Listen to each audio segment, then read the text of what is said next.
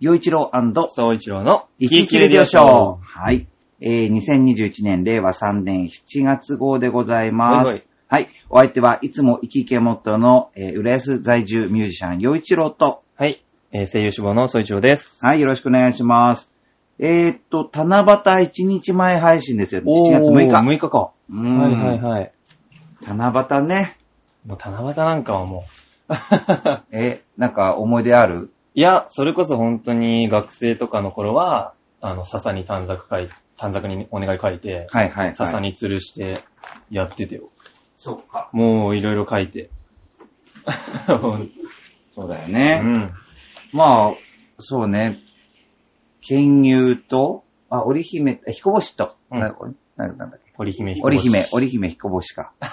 そっか。また、ねえ、まあ、七夕っていうと僕、おじさんはなんかその実家の能登半島の、あの、お祭りが、まあ、昔はえ、えその七夕だったんだけど、えー、いいな今。まあまあ、それだと人がなかなか集まるの大変で、うんまうんうあ、ん近いところの週末っていうふうに今ははいはい、はい。行われてるみたいね。うん。またね、最近、行くマンション、行くマンションに笹が飾られてる。あ、やっぱそうなんだ。まあね、 そうだよね。大きなマンションだと飾、られてるね、こう笹飾って子供たちが、エね、ントランスに飾ってあって、うんなお願い事書いてあったりとか。ね、そうそうそう。なんかいい願い事もあれば、ろくでもないことも あ るし、あるよね、ああれるのね。 何考えてんだ、みたいなのもある。あるあるね、あるお普通におお金が欲しいですとかさ、うん。ね、そういうのが書いてあるのも見たことあるんだけど、まあ、7月7日っていうと七夕、あの、浦安ではね、うんえーっと、JR 舞浜駅前の商業施設、イクスピアリの開業記念日が7月7日なの。えー、おめでたい、それは。そうそう。はいはいうはい。で、確かね、今年、あ、去年だ。去年の7月で、えっと、20周年。え、すげえ。うん、なんだよね。はいはいはおじさんはその15周年の時に、あの、浦安の音楽仲間の人たい。ちと、うんうんこう、その、まあ、開業15周年をお祝いするショーがあって、はいはいはいそれに出てうん、おーっていうのはあったんだね。だから、こう地元の商業施設の開業記念日が、まあ、七夕ってのはすごく思い出すんだけど、うんうんただやっぱ、この関東だと、この梅雨の時期でしょあー、ちょうどね。そう。だからね、ちょっとそ被ってのるから、 15周年のお祝いの時のうんステージも、どんよりしていて、おー で、朝から確か、に大丈夫みたいな。うんで、会場、その、ショーをする会場というのが、あの、セレブレーションプラザといって、うんこう、円形で、で、こう、抜けてるの、奥、屋外というか。あ屋外はいはいそはういそうそうそう。なので、雨降ったらダメなのもねう。そうだね。 そう。で、どうなんだよ、どうなんだよ。うんうん、で、あの、夕方にこう2公演だったんだよね。はいはいはい。確か4時ぐらいと6時ぐらいだったかうな。んで、やっぱり案の定降ってきて、で、もう、これで終わりかなってうん。感じだったんだけど、うん。で、1回目はまあ、あの、ステージできませんでした。2回目どうなんだろう。で、まあ、クラシックの演奏家の人たちがこう、まあ、バイオリンとかフル、えっ、と、バイオリンとかオーボエが入ってたんだよね。うんうん、で、まあ、普通にこう、ドラムとかベースとかもいるようなあバンド編成なんだけど、そういう上の、上物楽器もある状況で、で、すごい大事な楽器だから、うん。濡らせないんですそよ。りゃもう、も。そう。あの、なんていうのかな、金管楽器でパレードしますよっていう種類の楽器じゃないうから、うんうん。だどうするかなと思ってたら、まあ、テントを立てて、はいはいはい。、で、なんていうの、霧雨ぐらいだったんだよね。うんうんうん。じゃあやろうってな土って砂降りとかっていうじゃなくてはいはいはい。霧雨ぐらいだったらやろう。じゃあテント立てようって言っえて、えその木管楽器、弦楽器の上をテント立てて、で、やって。ええー、すげえ。だからすごいなんか ね、七夕に開業記念日って大変と思うっわて、すごい確かに。あ、でもそれは忘れらんないね、いろいろ。そう。でもやっぱりその、エクスピアリ、まあ行ったことあるよね。う。うん。うん、なんかこう、やっぱりディズニーの世界に近くて、うん。なんかこう、歩いてるだけで楽しい街じゃないうん。うん。なんかそこになんかこう、関われたってのがちょっと嬉しかったあねー。いいな、七夕の思い出やな。そうなの、そうなの。 はい。いい思い出が。でもね、それこそ、そうちゃんなんて、もう、いろんな夢があるわけだから、願い事をちゃんとしなき ゃね。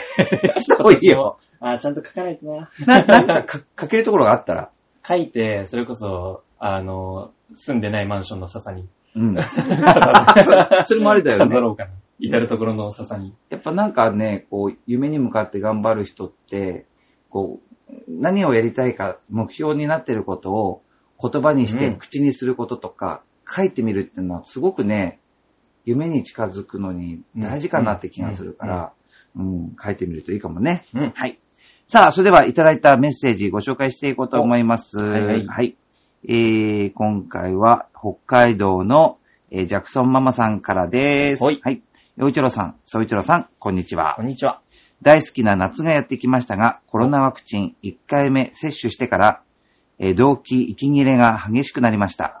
2回目が心配です。うん妙に疲れやすくて、急に暑くなったり、勤務時間が長くなって、多忙なせいかもしれませんが、うん。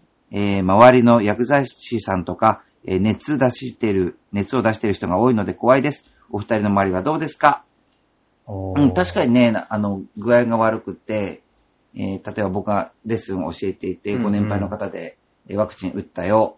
だけどちょっと具合悪いんで休ませてください。はいはいはいでそういう連絡があることもあるんで、えーまあ、まあ、それを、その程度のぐらいの話かな。まあ、熱が出ましたよとか、ちょっうとん、うんうんうんだるいですよ。はいはいはい。で、も、一方で、全く平気っていう話も聞くのうんで、うんうん。うんなんまあ、個人差なんだろうね。あるだろうね。まあ、ワクチンの仕組みをね、考えたら、しょうがないことではあるかな、まあっ、ていう思う。コロナに限らず、まあ、インフルエンザでも似たようなこともあったりするんで、うん、うん、うん。えーただね、こう、せっかく打ったのに、なっちゃうのねね。うん、辛いよね。ね、確かに。あとはやっぱりせっかくワクチン打ったんだからもう、マスク外させてって、ああ、もうマスク嫌な人たくさんいるからね。ね、いやうんまあ僕はいいんだけど、おおじさんだけどまだ若年層だから、はいはいはだい。から、あのーやっぱご年配、先にワクチンを打った人たちっていうのは、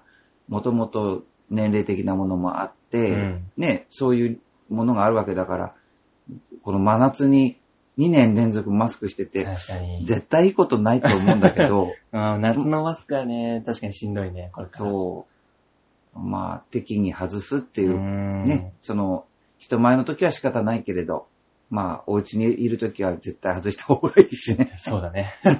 外せるタイミングはね。そうそう外した方そが絶う。対いねいし。。うーん。まあでもその動機息切れっていうのもね、ちょっと怖くなりますよね。まあ、確かにね、そういう話も聞くとね、ちうょんっと怖くなったり。まあでもやっぱワクチン打った日は、ちゃんと安静にしてないうんとうん。ダメだねってよく言うし。ね、でも、まあ俺はインフルエンザワクチン打って。ママ業やってて休むってのも難しいからね あ。そう。ママは大確変かだよに主婦のね。人は大変かもしれない。ねお家のことやんなきゃいけないからね。だからちょっとね、なるべくね、2回目の時はなんか、子供たちとかパパとかが、ね、ちょっと、頑張っお手伝て、いしてねそう そう、頑張って、ママを休ませてあげるように、うんみたいな感じに、うん持っていきたいですそう、ね。本当に暴れない方がいい。インフルエンザワクチン打って、うんその日に暴れてインフルエンザになったから、そういう話したもんね。そう、このラジオでもしたけど、そうだねなったから本当に暴れない方がいい。ねなるべく休んでくださいそうそう。そうはい。本当に休んでください。ということで、えー今回はこれぐらいですかね。うんはい、えーぜひこの番組面白いと思いましたら、えーメッセージ、ネタお送りください。はいはい。えー、洋一郎とその、そうちゃん、えーおじ、えーと、おばじゃなくて、おいおじおいでやってるんで、 はい。 性別変わっちゃった。はい。ぜひ送ってください。はいということで、また来週。